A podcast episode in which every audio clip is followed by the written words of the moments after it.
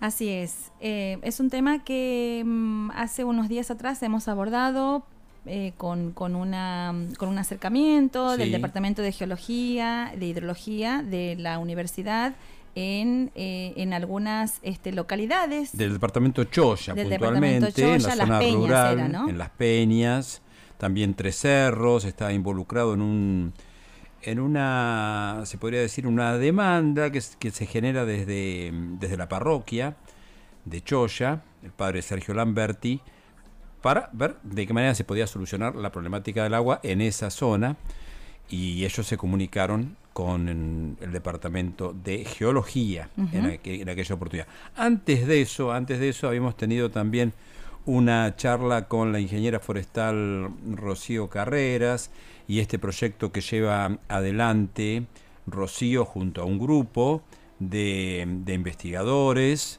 de captar agua de lluvia y a través de un determinado sistema eh, proveer de agua de lluvia también a comunidades rurales, en este caso, si no me equivoco, del departamento Guasayán. En Guampacha. Exacto, Guampacha, que no sé si está en Guasayán o en Choya, me parece que está en Choya. Bueno, ya nos vamos a enterar enseguidita, porque estamos aquí con el titular, con el director del Instituto de Recursos Hídricos que funciona en la Facultad de Ciencias Exactas y Tecnologías, el ingeniero hidráulico Daniel Farías.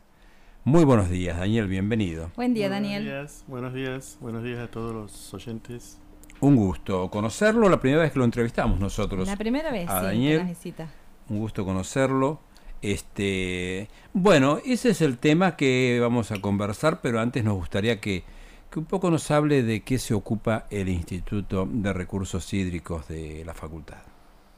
Bueno, eh, el instituto fue creado en el año 1994, eh, justamente atendiendo a las necesidades impuestas por el medio geográfico y social al cual sirve la universidad, eh, en el cual una de las demandas principales es justamente el estudio de temáticas vinculadas con, con el agua. Nosotros lo caracterizamos como los recursos hídricos, eh, y eh, en el mismo se desarrollan una serie de actividades, fundamentalmente de investigación científica y tecnológica y de servicios de asistencia técnica, justamente para tratar distintos aspectos vinculados con el manejo y gestión del agua, de los recursos hídricos, ya sea superficiales o subterráneos. Ahí escuchaba en la introducción que se referían particularmente, por un lado, a aspectos subterráneos, con la gente de geología y geotecnia, y aspectos superficiales con la gente del IEADER, del Instituto eh, que depende del rectorado, que está tratando justamente uno de los temas que es el de captación de aguas meteóricas o aguas, o aguas de lluvia. Nosotros en el Instituto de Recursos Hídricos acometemos transversalmente todas esas temáticas con un enfoque multidisciplinario e interdisciplinario, eh, poniendo el agua como eje de la cuestión. Es un instituto que podríamos decir que, es muy demandado por sectores de la sociedad civil, por organismos mm, de los gobiernos. ¿Cómo, está eso? Sí, sí, bueno, el instituto consta de cinco centros de investigación, justamente cada uno de ellos especializados en una temática específica del agua, la parte de ríos, la parte de hidrología, la parte de ingeniería ambiental y sanitaria, la parte de obras hidráulicas, la parte de flujo subterráneo. Eh, y, eh, como le digo, eh, esencialmente es un instituto de investigación. ¿Cuántos investigadores trabajan allí? bueno, en, el orden de 20, 25, si contabilizamos todos los centros y contabilizamos todas las jerarquías de investigadores. Nosotros en la universidad tenemos un, una desagregación en categorías tanto para la parte docente como para la parte de, investigación, digamos, así como hay cinco categorías docentes, también hay cinco categorías de investigación. Entonces se compone una matriz en la que tenemos investigadores experimentados, seniors ya formados con muchos años de experiencia e investigadores jóvenes. Y una de las características esenciales que estamos impulsando justamente desde nuestra gestión es incorporar constantemente investigadores jóvenes e investigadores aspirantes, es decir, en las convocatorias de los sistemas de ciencia y técnica reunimos este, estudiantes avanzados de las carreras conexas, que son esencialmente ingeniería hidráulica e ingeniería civil, también puede haber alguna otra que tenga incumbencias en el tema hídrico, y lo integramos a los proyectos de investigación en curso para que bueno se vayan entrenando, se vayan capacitando, se vayan formando en las distintas líneas temáticas que, desarrollamos en el instituto. Daniel, y disculpe, este, ¿y podría contarnos algunos de esos proyectos que, están en curso? Sí, sí, por supuesto. Eh, generalmente lo que buscamos, nosotros podemos hacer tanto investigación básica como investigación aplicada. un porcentaje altísimo de los proyectos se refiere a este último aspecto eh, tratar de eh, conocer mejor el comportamiento del agua eh, en sus distintas presentaciones en el ciclo hidrológico y cómo aprovecharla en un escenario de las características de la región NOA, que es una región muy particular porque es una región que desde el punto de vista hidrológico es de marcado régimen estacional, es decir, el agua se concentra eh, en un determinado periodo del año, ¿verdad? Todo el mundo sabe que desde diciembre hasta marzo, abril es la época de lluvias, la época de precipitaciones abundantes, y el resto del año es una época que no tenemos disponibilidad y por lo tanto tenemos que investigar tópicos que nos ayuden a manejarnos en esas situaciones. A su vez, nuestra provincia en particular es una provincia muy extensa, con muchísima población dispersa. Y los principales ríos, cauces superficiales de la provincia, se ubican sobre un determinado sector. Si uno imagina la provincia como un rectángulo, ¿verdad? Eh, eh, en el sector noroeste, digamos, este, tenemos algo de disponibilidad hídrica, mientras que en el sector noreste, bajo el codito de Chaco y norte de Santa Fe, es una zona muy buena para actividades ganaderas, pero muy eh, deficitaria en términos hídricos. Entonces nosotros eh, hemos desarrollado a través de los años investigaciones que tienen que ver con optimización, por ejemplo, de eh, diseño de canales para conducir agua superficial en largos recorridos, mejorando la eficiencia de conducción y minimizando las pérdidas. Ese es un tópico que desarrollamos hace hace mucho tiempo. Otro tema es el tema de eh, estudio de sistemas fluviales, procesos de erosión y sedimentación tanto en cauces como en cuencas.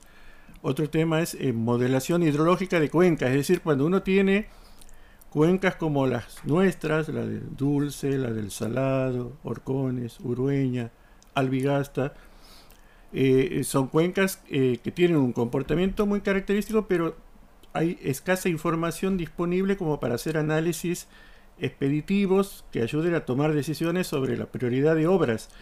Bueno, en ese aspecto estudiamos todo el tema de simulación hidrológica a través de técnicas de moderación para analizar diversos escenarios ante la carencia de datos en calidad y cantidad suficiente.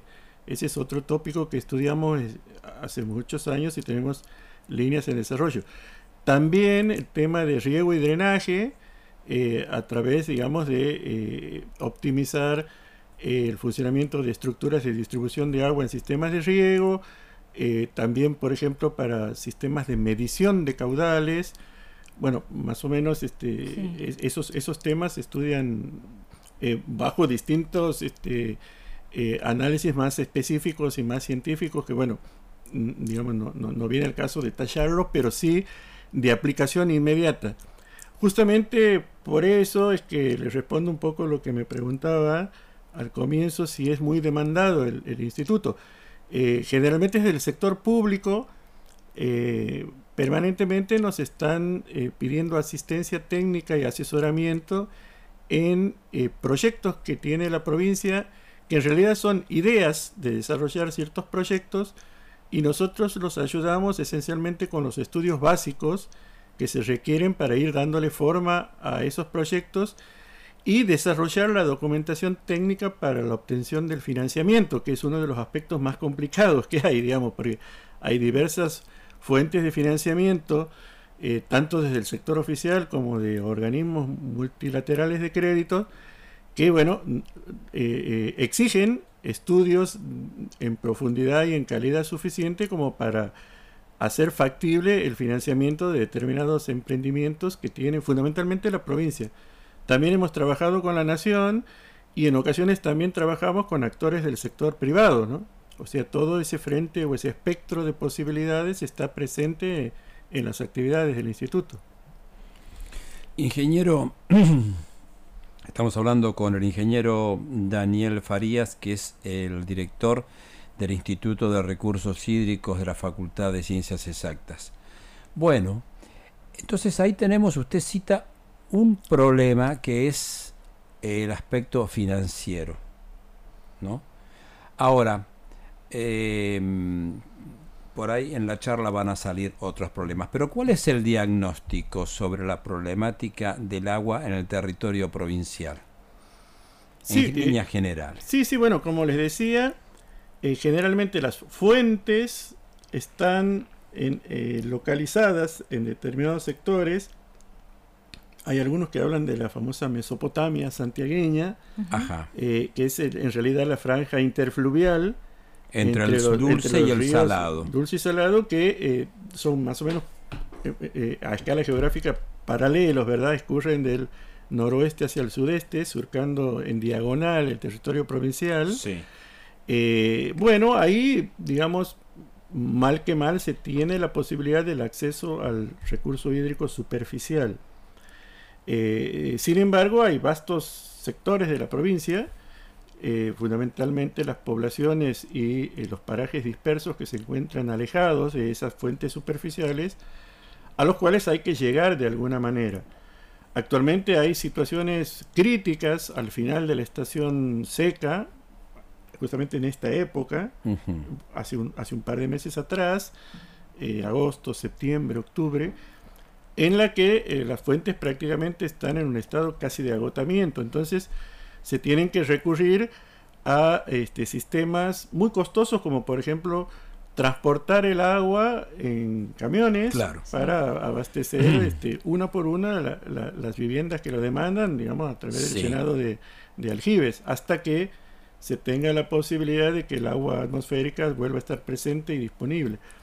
Eh, eso es muy, muy costoso y e ineficiente y genera erogaciones importantísimas. Pero además de, esta, de esto que usted menciona que pasa en el área rural, también encontramos pueblos, pueblos eh, con, cierta importancia y, que, y que no están muy distantes de la ciudad capital, que tienen un abastecimiento de agua, sus ciudadanos, muy racionalizado.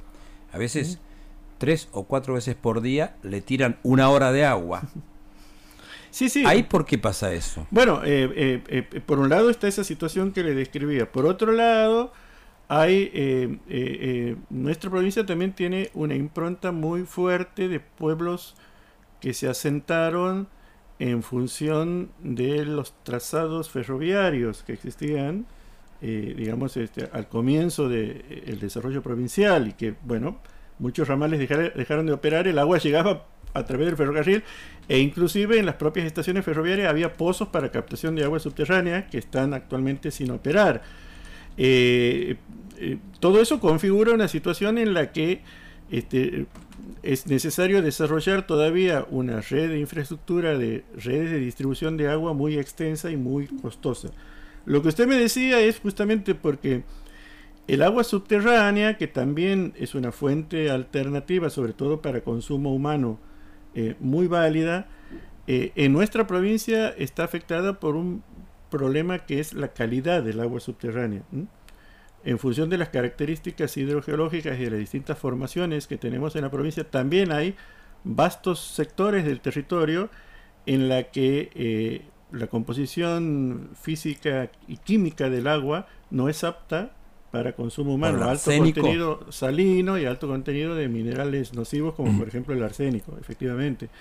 Entonces, en ese caso nos encontramos ante un, ante un problema de eh, deficiencia en la conducción que debo reconocer la provincia está trabajando en estos últimos años este, en, forma muy intensiva en ese tema, a través de, están en ejecución importantes obras de, de conducción, impermeabilización de canales existentes, había una red de, de, canales para abastecimiento al sector sudeste de la provincia, eh, este, que eran canales excavados en tierra con grandes pérdidas por infiltración, por evaporación, por contaminación del recurso. Bueno, actualmente están en proceso de revestimiento, de optimización de los sistemas de conducción. Y como le digo, entre las líneas que trabajamos en el instituto se encuentran este, algunos proyectos destinados a eh, ofrecer técnicas alternativas de costo aceptable y de eficiencia probada para este, aplicar en esos sistemas. Eh, el tema del agua subterránea también la cometemos a través de un centro en particular, del cual la gente del Departamento Académico de, Geología y Geociencia juega un rol preponderante, eh, con la condición que le decía de que en algunos sectores es este, tremendo el problema del hidroarsenicismo y bueno, hay, hay muchas líneas de investigación en ese aspecto sobre técnicas eh, entre comillas, que puedan ser transferidas a, nivel de pobladores individuales para separar el arsénico y este, poder este, hacer el, apta, el agua apta para consumo, ¿no? Qué complicado, ¿no? Daniel, eh, ajá, sí. Sí, está bien. No, iba a decir que este, cada vez que abordamos este tema, siempre eh, nos dicen o, sabemos que es un es algo histórico, es un problema histórico en nuestra provincia el tema del agua. Pero digo, eh, ¿Cuánto falta para que para que puedan contar, no sé si con si, como hacemos aquí nosotros abrir un grifo y tener esa agua, ¿no? Esa ese este a pleno, como decían agua este a pleno, pero digo, eh, estamos tan lejos de eso en algunas partes. ¿Es una prioridad el agua en, en, los gobiernos? ¿Es una prioridad el agua en nuestra provincia para que para que pueda esta situación mejorar. Ustedes saben que recién, recién que están avanzando en, ciertas, este, en ciertos trabajos, proyectos, pero ¿considera que es una prioridad el agua o por qué tenemos, arrastramos con este problema históricamente? Sí, sí, bueno, eh, nos consta a, través de una serie de relaciones que tenemos con el gobierno provincial de que eh, está eh, eh, ubicada de manera prioritaria en la agenda de acciones del, actual gobierno.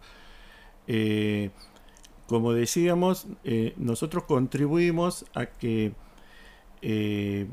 a través de medidas tanto estructurales como no estructurales, cuando hablo de no estructurales son medidas de gestión, ¿no? llegar a satisfacer los tres requerimientos esenciales que siempre eh, hay que aplicar al manejo de los recursos hídricos, que es su disponibilidad en, calidad, en cantidad y oportunidad. A esto se le agrega, obviamente, la componente de sustentabilidad en el tiempo. Todas esas, eh, llegar a que se puedan aplicar esos atributos al manejo y gestión de los recursos hídricos a escala provincial, eh, es costoso y obviamente va a llevar su tiempo. Eh, sin embargo, eh, hay una agenda prioritaria por parte del, gobierno provincial. Nosotros tenemos un vínculo estrecho con el gabinete de asesores, justamente que está conformado por algunos de nuestros ex profesores, que después de jubilarse este, están aportando todavía sus conocimientos a través de una serie de planes. Hay un plan maestro que se llama PET, Plan Estratégico Territorial, el cual si uno lo analiza va a ver que eh, tanto los sistemas de vías de comunicación terrestre como las redes de o los corredores de desarrollo, redes de energía, redes de telecomunicaciones y redes de abastecimiento de agua juegan un rol preponderante en ese plan estratégico. La implementación a través de medidas estructurales, a través de obras concretas, este, bueno, lleva su tiempo, obviamente, porque son generalmente obras costosas. Algunas se pueden financiar en el corto plazo con recursos propios, pero muchas de ellas, eh, por ejemplo, las grandes obras de regulación y almacenamiento. Eh, ustedes conocen el embalse de Riondo, ¿verdad? Sí. Eh, su, finalidad esencial es, dicho rápidamente, guardar el agua en la época de máxima disponibilidad para utilizarla en la época de déficit, pero no alcanza en cuanto a su capacidad porque eh, el, volumen del cuerpo de agua es finito y muchas veces este, eh, el manejo durante el invierno, la estación seca, no alcanza a cubrir esa demanda. ¿Por, qué? Porque la demanda tanto de riego como de consumo de agua para consumo humano o para abastecimiento, para consumo de hacienda es tan grande que supera eh, eh, a la oferta disponible, la demanda supera la oferta. Entonces, de ese embalse. Eh, de ese embalse, porque tiene este, regulación infraanual, o sea, no alcanza a almacenar todo lo que la cuenca produce en un año. Por eso es necesario hacer otro embalse que está previsto en el mediano plazo. ¿Cuál? Es un embalse que se llama El Sausal, que está aproximadamente a mitad de camino por el río entre Riondo y Los Quiroga. Pero es una obra muy costosa, es una obra, este, estamos hablando de... Este, ¿Pero eh, está, está en ejecución? No, eh, está, en proyecto ah. y eh, está lista para salir en búsqueda del financiamiento. Es una obra que prácticamente resultaría muy dificultosa encararlas con recursos propios y para las cuales es necesaria para, para, para su ejecución conseguir financiamiento externo, ¿no? Daniel, em, una vez que se tenga, perdón, una vez que se tenga esa obra, por ejemplo, al menos en el área de servicio de la cuenca sal dulce, la cuenca media e inferior, se va a tener una regulación casi completa de la cuenca, que obviamente vamos a tener dos cuerpos de agua para este, guardar el recurso durante la época de abundancia y, e utilizarlo en la época de necesidades extremas. En ese caso, ¿a, em, ¿a qué departamentos beneficiaría? Y ahí va la, pregunta que quería hacerle. ¿Cuáles son los departamentos más críticos? No, no, bueno, no, no, no, no se puede encasillar uno o dos departamentos, digamos, como les decía. Si uno imagina eh, la provincia, eh, eh, el el, triángulo, digamos, este noreste es, es, crítico porque ahí se necesita el agua tanto con fines de abastecimiento a la comunidad, pero también con fines productivos porque es una zona potencialmente muy rica con suelos de eh, gran aptitud ganadera, ¿no? Los departamentos Estamos hablando eh, eh, Copo, Moreno y Alberdi. Claro. que es la zona que abastece el sistema Canal de Dios, y sus derivados y parte del sistema Canal de la Patria y sus derivados, ¿no? actualmente, que se llega con muchos problemas y se está trabajando en optimizar ese, esos sistemas. En el caso del Sausal, este, se, se, se conseguirían una serie de este, eh, finalidades. Primero, atenuación de crecidas, eh, regulación de caudales, eh, generación hidroeléctrica en pequeña escala, pero también sería, sería importante eh, bueno, cuestiones ambientales, cuestiones de, recreación, de turismo, y ahí sí abastecimiento a Departamento Capital, Banda, Robles, San Martín, para terminar con el, con el problema. Hay, otro, hay otra obra que también está en agenda, y esta creo que puede llegar a salir en el corto plazo, que es el dique derivador de Tuama, eh, es un dique, a diferencia de, una presa de embalse, esta es una presa de derivación, al estilo de los Quiroga, más o menos, que sirve para levantar el nivel de agua, comandar una superficie y de ahí distribuir. Ese, ese dique está sobre el río Dulce, más o menos a la latitud de Árraga, si usted se, eh, se ubica... Acá a 25 kilómetros, eh, Digamos, hasta el sitio son aproximadamente 40 kilómetros. Y, este, y bueno a partir de ahí, por ejemplo, se solucionaría el problema principal de lo que se llama el área o el subsistema de los canales menores, para que tienen muchísimos problemas para llegar al canal de, del Alto, el área de comando del canal Pinto, canal del Alto, canal Plato Paquisca, canal Anchanca, toda la, la zona sudeste de la provincia se vería beneficiada por esa obra eh, que actualmente eh, esos canales tienen tomas libres sobre el río y cuando baja el nivel en el invierno tienen muchos problemas para captar el agua. Es necesario andar bombeando, es necesario andar haciendo eh, obras de movimiento de suelos para poder conseguir que el agua ingrese a los canales. Con esa obra se solucionaría el tema del agua potable en todo el sur de la provincia, desde los telares inclusive hacia el sur, todo el corredor de la ruta provincial número uno, ¿verdad? Los eh, telares, Sumán, Pasol de Julio, inclusive llegando hasta Ojo de Agua a través de una impulsión. Daniel, em, última pregunta, este de mi parte. Em, usted mencionó como uno de los problemas el acceso a la financiación y como otro problema aguas subterráneas podríamos decir acuíferos, acuíferos con problemas de, de, mm, calidad, de, calidad, físico-química. Em, ¿Hay agua? ¿Es una provincia con agua o es una provincia carente de agua? Eh, eh, bueno, eh, yo, uno cuando piensa en el agua es importante que la gente se grabe estos tres, estos tres atributos. Cantidad, calidad y oportunidad. Bien. Eh, rápidamente usted lo mencionó, digamos, este, eh, la calidad es un aspecto que hay que tener en cuenta, que habitualmente el agua superficial es muy buena. El agua superficial requiere un tratamiento mínimo eh, esencial y ya puede ser consumido. La de los ríos. Y puede ser utilizado el agua. Exacto. El lluvia. Claro. el agua subterránea en determinados sectores tiene una calidad muy buena, caso del cono aluvial del río Dulce, todo el bolsón de humedad alrededor del curso del río Dulce y su área de influencia, pero en otros sectores eh, tiene el problema este de contenido de minerales eh, eh, problemáticos, ¿no? y la oportunidad. La oportunidad tiene que ver con la estacionalidad. nosotros, porque estamos en una zona semiárida, tenemos cuatro meses, un tercio del año, con abundancia y agua de sobra, y 7, 8 meses, prácticamente dos tercios del año con déficit. Eh, entonces, si se, si se distribuyera uniformemente el recurso, sería más fácil hacer las obras para distribución, conducción y provisión. Eh, en cambio, tenemos que justamente tener la posibilidad de, entre comillas, almacenar o guardar el agua en eh, reservorios para reutilizarla en la época de máxima demanda. Y ahí es donde proviene el gran desafío, porque esas sí son obras muy costosas, por, porque además nuestra provincia tiene el condicionante adicional que es su relieve. Es una provincia muy plana, muy plana. Entonces cuesta mucho conducir el agua porque las pendientes son muy suavecitas y el agua se mueve esencialmente por hmm. gravedad.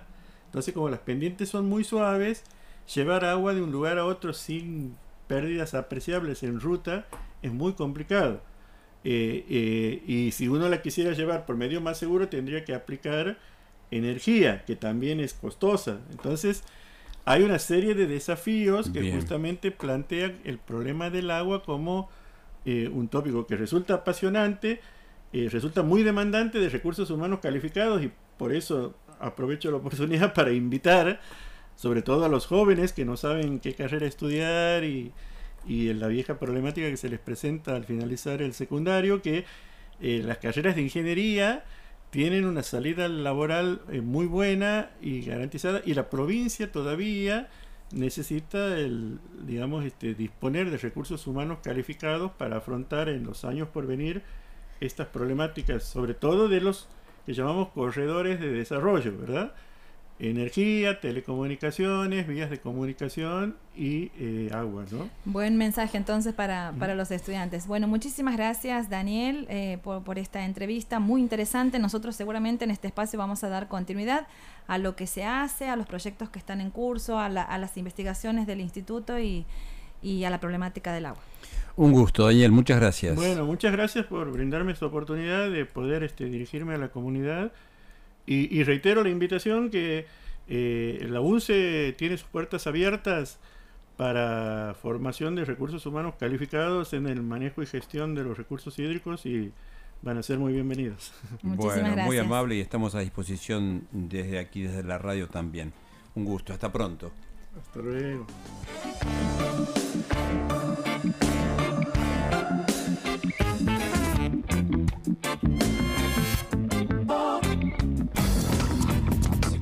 Radio Universidad estamos al aire todos los días por la FM 92.9. Además, puedes encontrar nuestros podcasts, notas y contenidos multimedia en www.radiouniversidad.unce.edu.ar y puedes vincularte desde ahí a todas nuestras redes sociales. Escucha la radio cuando quieras, como quieras y compartí lo que más te guste. Radio Universidad, más voces para escucharnos mejor.